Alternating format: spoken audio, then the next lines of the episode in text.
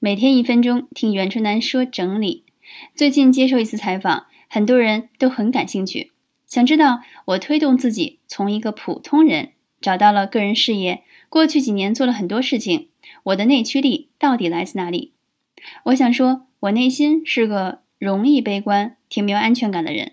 我曾经行动的动力来自不想局限在贫穷中，不想被看不起，不想落后。不想再浪费时光，咬牙也要把过去荒废的时间追回来。